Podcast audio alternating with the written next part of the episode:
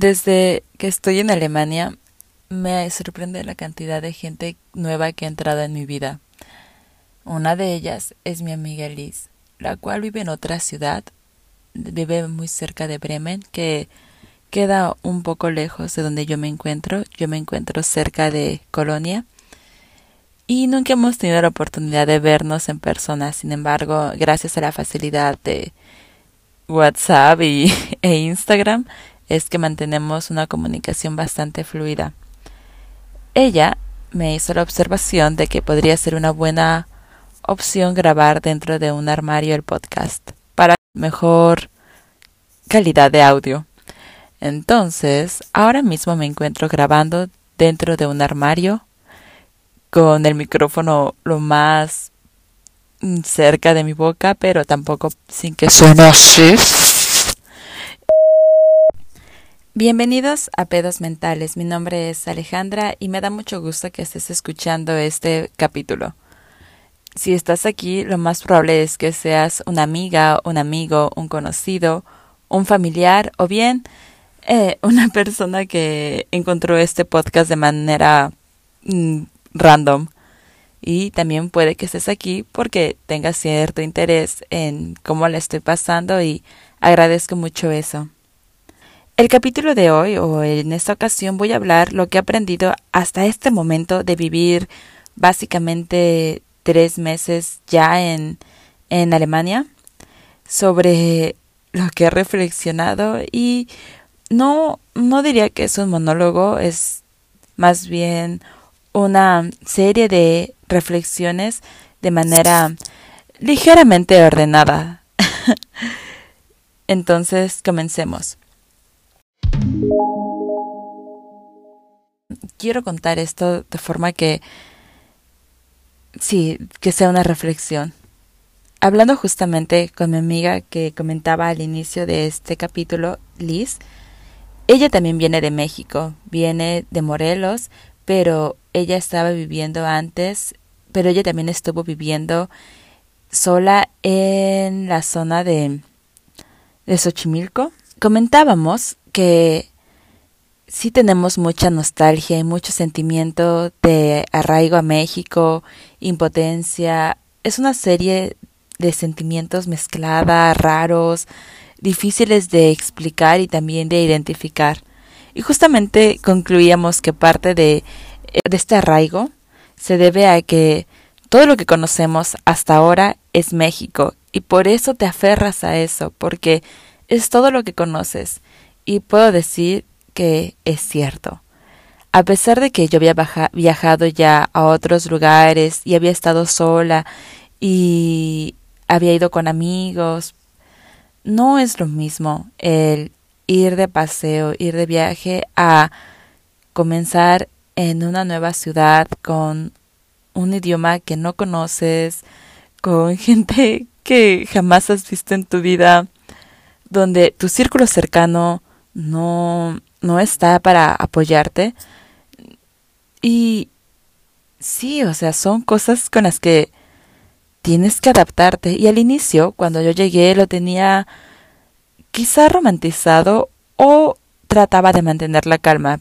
Decía, no pasa nada, no pasa nada. Como a partir de la negación viene la aceptación, ¿saben? Si lo niegas, no te afecta. Entonces yo decía, no pasa nada, no pasa nada, todo está bien. No me afecta no hablar alemán. Ah, no me afecta que no está mi familia, que no están mis amigas, que no está la gente que ya conozco cerca. Ah, no me afecta que puede haber cosas culturales con las que no estoy familiarizada. No, todo está bien, todo está perfecto.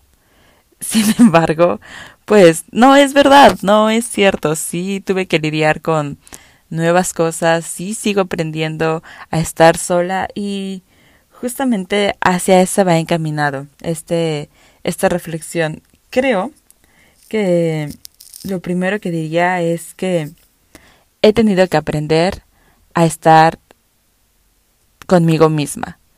Y eso ha sido increíblemente difícil porque cuando estaba en México la recuerdo con mucho ruido, recuerdo mi vida con mucho ruido, con mucho movimiento, venía y salía gente, uh, tenía tenía tres trabajos y que la escuela y actividades por doquier y realmente un tiempo de reflexión no existía. Y ahora a pesar de que estoy trabajando eh, y tengo que ir a la escuela y estoy aprendiendo el idioma también no estoy con todo el ruido que tenía en México no tengo a mi familia que esté conmigo no tengo a mis amigas no tengo a a mi perro no tengo como esta, este núcleo que antes me ayudaba como a distraerme. No tengo a mi, a mi pareja, bueno, ya no es mi novio ni nada, pero igual era muy importante en mi vida cuando estaba en México porque pues me relacionaba con él. Y ahora la situación me fuerza a estar sola conmigo. Y el estar sola conmigo me fuerza a reflexionar cosas que yo antes había ignorado o bien no quería prestar atención. Entonces, al estar conmigo misma, he aprendido a escucharme, a comprender mis necesidades y mis miedos. Y algo que también me ha ayudado, y eso me ha ayudado bastante para poder reconocerme. El salir de mi rutina diaria en México me ha permitido conocer aspectos de mí que no sabía, yo no sabía que lo, lo fuerte o lo valiente que sería para enfrentarme a lo que actualmente estoy viviendo. Voy a poner un ejemplo. Eh, recién me voy a cambiar de, de lugar porque ya no me siento cómoda donde estoy, porque no puedo salir casi, porque vivo muy alejada de, de la ciudad, porque no tengo oportunidad de comunicarme con personas bueno, no tengo oportunidad de relacionarme casi con las personas y uno de los objetivos por los cuales estoy aquí es para aprender otro idioma y para conocer más de la cultura alemana y desafortunadamente donde me encuentro ahora estas posibilidades son un tanto limitadas.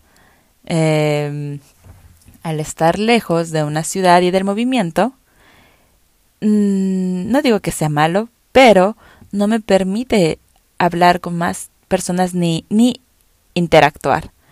Y es algo que ahorita yo quisiera, que requiero. Sin embargo, o sea, el tiempo que estuve aquí sí lo aprecio mucho, lo agradezco. Entonces, eh, como no me siento cómoda, no estoy a gusto, quiero irme a otro lugar. ¿Qué simboliza todo esto? Para empezar, el, el autocuidado. Aquí es como una forma de ponerlo en práctica. Yo antes pensaba que cuidarme a mí misma era cuidar mi integridad física, que nadie me golpeara, que no me dañaran, sí, que no me dañaran físicamente o no me agredieran psicológicamente de manera directa. O sea, alguien que me diga, ah, eres una estúpida, o eres, eh, o estás gorda, o tienes la nariz grande, cosas así, decirle, oye, no me digas eso, ¿qué te pasa? Yo entendía eso antes como autocuidado. Sin embargo, ahora sé que el autocuidado también se refiere a que todo, todo, todo, todo en donde estás sea propicio para tu crecimiento personal o para tu estabilidad. Eso quiere decir que aunque aún, aún aquí, aunque son amables conmigo, son ah, muy cariñosos, no están permitiendo que se cumpla mi objetivo personal. Y ah, suena muy complicado, pero no puedo estar aquí por eso. Porque igual en algunos momentos me siento encerrada y nadie va a cambiar esa situación más que yo. Eso es algo que me ha estado empezando a quedar claro. Creo que empezaría con eso como una de, los de las primeras reflexiones. Bueno, la primera reflexión. Que yo soy responsable de mí y, nada, y nadie se va a hacer cargo de mí. Solía pensar que... bueno, no solía pensar, estaba muy acostumbrada a que otras personas resolvieran mi vida y se... y, y me cuidaran podía ser mi mamá, podían ser mis amigas, podía ser mi novio, mis hermanos. Y siempre había alguien que de alguna forma cuidaba de mí. Aún aunque no me sintiera bien en el trabajo, bueno, no te preocupes. Mi mamá decía, si no estás bien en el trabajo, salte de ese trabajo, eh, te seguimos manteniendo, te seguimos apoyando. Pero aquí yo tengo que buscar un nuevo trabajo, yo tengo que buscar una nueva oportunidad, todo con el ánimo de cambiar un poco la situación en la que estoy. Y también poder tener la capacidad de reconocer eso, el decir, ¿cuál es mi límite de las cosas que estoy dispuesta a hacer y dejar de hacer? En mi caso, yo no me sentía a gusto, eh, que donde llego es muy complicado regresarme en las noches porque no hay transporte. Como en el, eh, durante las mañanas son mis tiempos libres, tengo forzosamente que utilizar las mañanas para lo que quiera, pero tampoco hay nada que hacer o no tengo forma de desplazarme y también me piden que hagan más actividades de las que mi contrato dice. Entonces, no no está bien que me soliciten hacer más cosas de lo que quiero. siempre las haces, ¿no? No hay problema, pero ya cuando se vuelve un hábito y aún, aunque yo he tratado de poner límites, de decir, no, esto no está dentro de mi contrato, no quiero, eh, por favor, eh, respeten mi tiempo también. Y no lo respetan, ah, pues, ni modo, tengo que cambiar.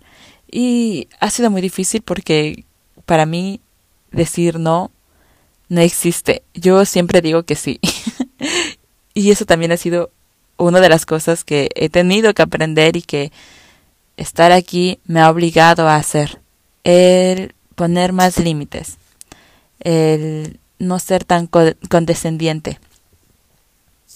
Entonces se seguiría como parte de, por un lado, poner límites y por otro lado, junto con eso poner límites, tener más cuidado sobre mi persona, y sobre las decisiones que tomo.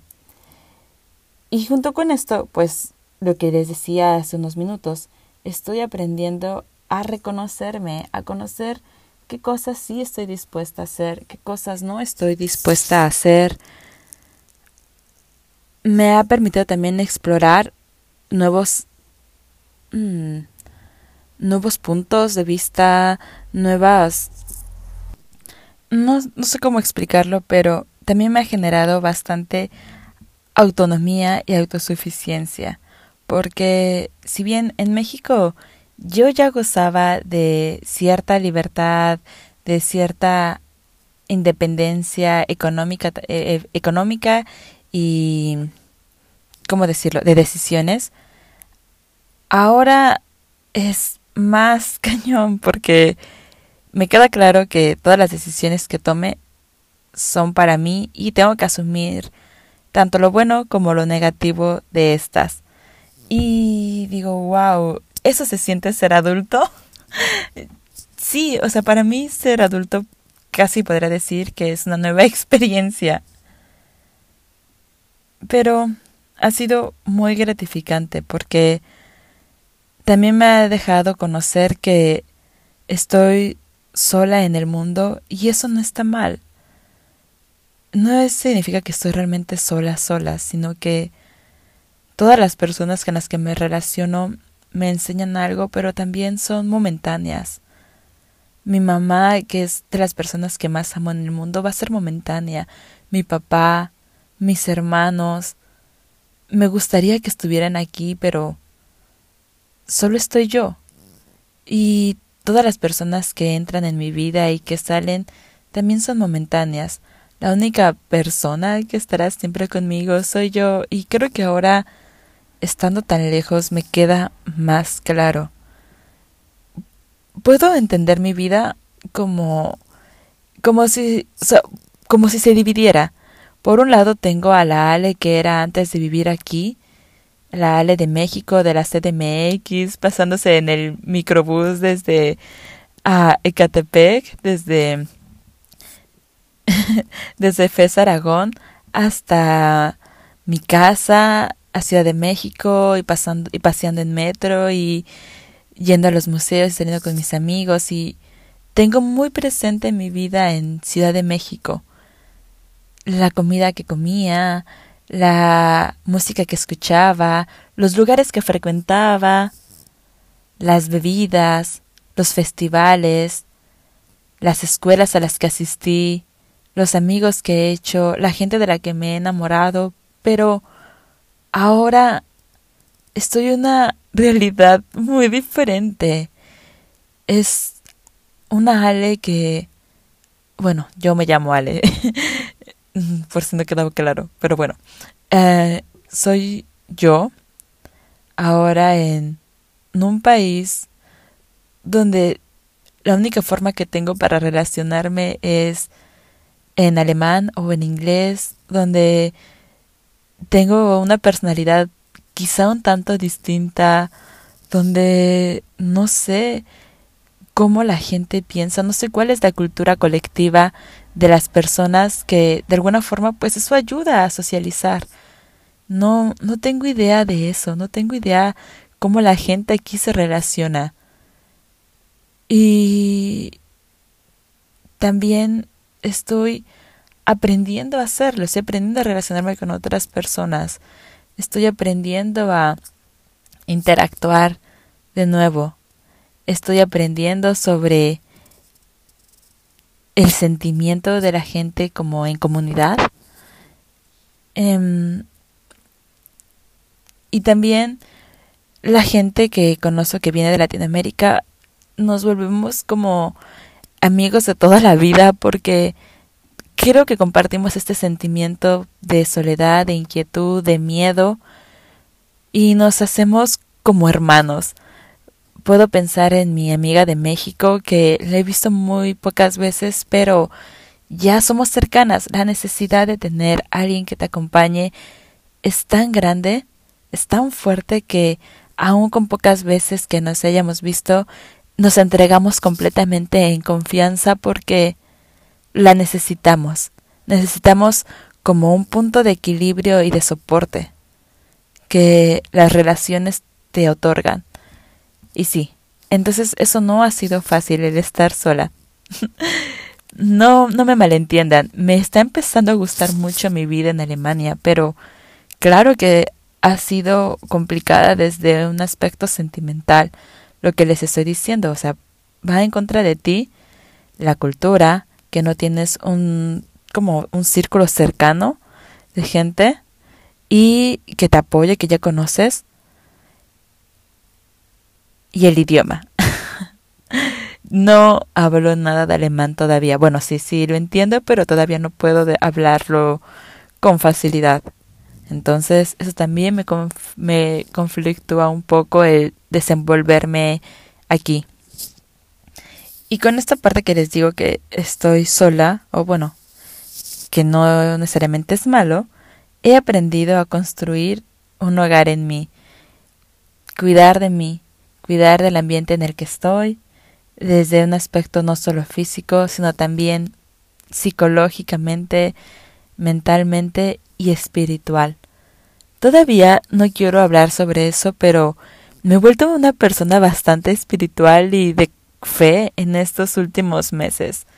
Me, me sorprende porque yo sabía que a lo mejor podía tener esta capacidad de conectar, de interpretar, de ser más sensible.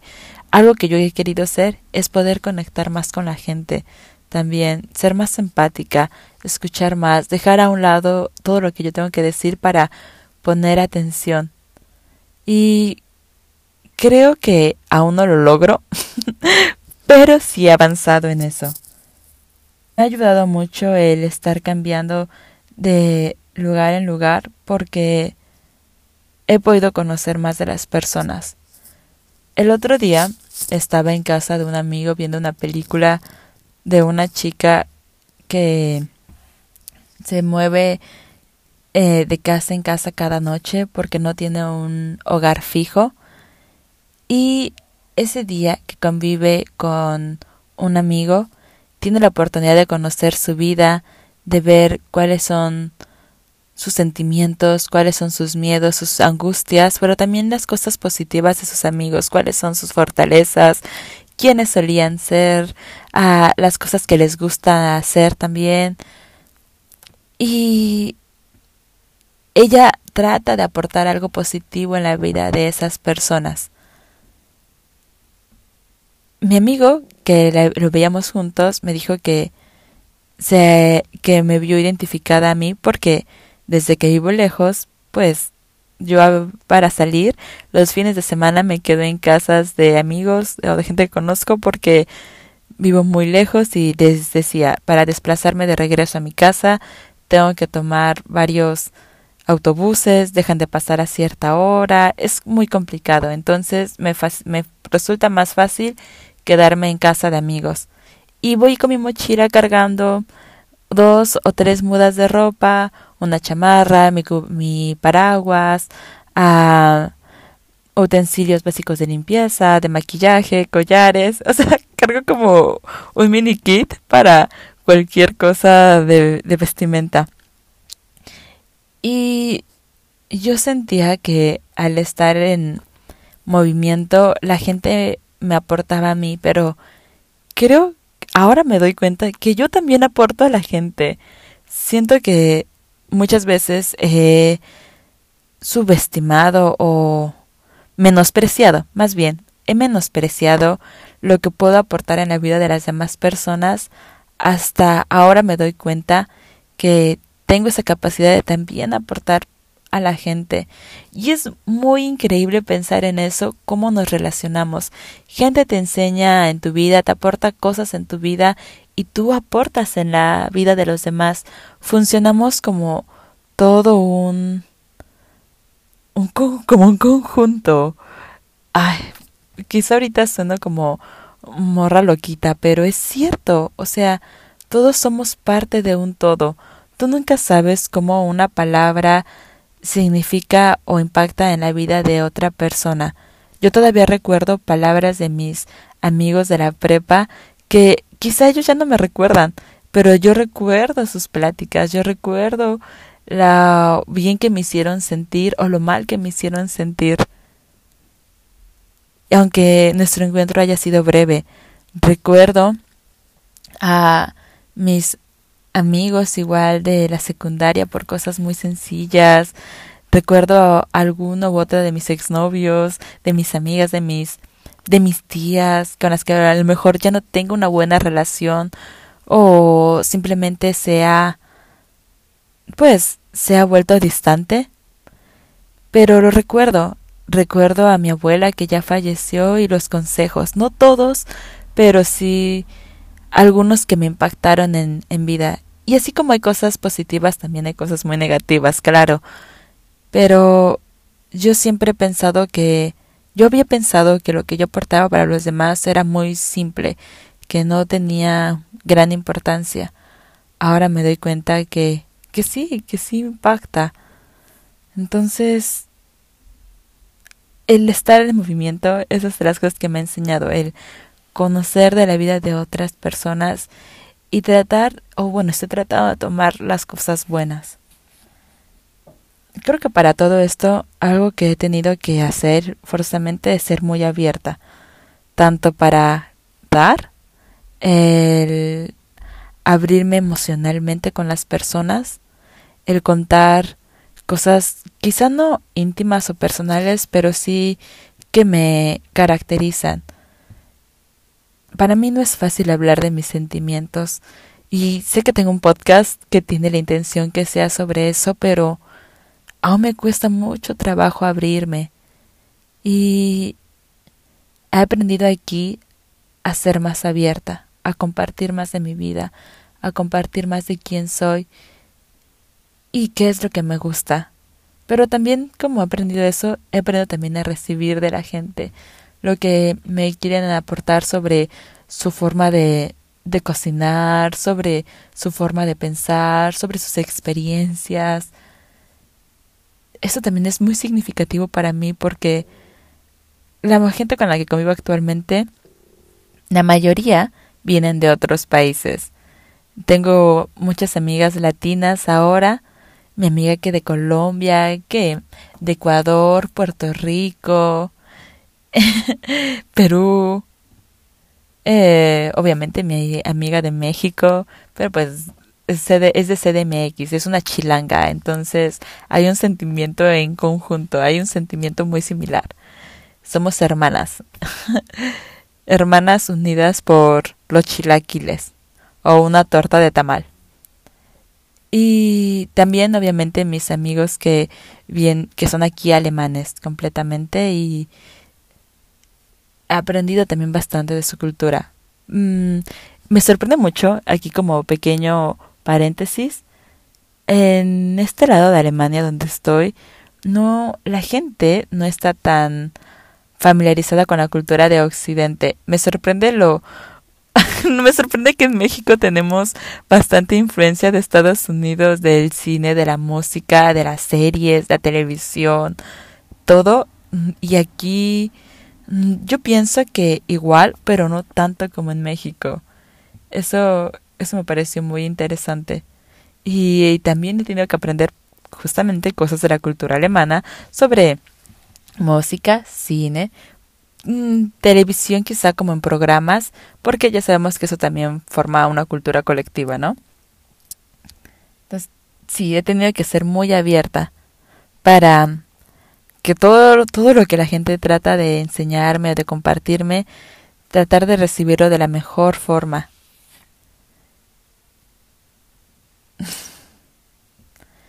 Entonces, sin duda, este viaje voy a sonar muy romántica, pero si bien ha sido para aprender un idioma, también ha sido para aprender de mí. Y como esa frase que dice, el viaje largo es hacia uno mismo, es muy cierto. Aún hay mucho que no conozco de mí. Hay mucho que todavía no sé sobre mí y de qué es lo que y qué es lo y que me gusta, de lo que me gusta. Pero cada vez conozco más quién soy, genero más confianza en mí y también seguridad. Y quiero pensar o quiero creer que puedo convertirme en una mejor versión de mí. Me gusta pensar en eso y ponerlo como un objetivo, tratar de llevar una vida más sana, en mayor conexión, más equilibrada.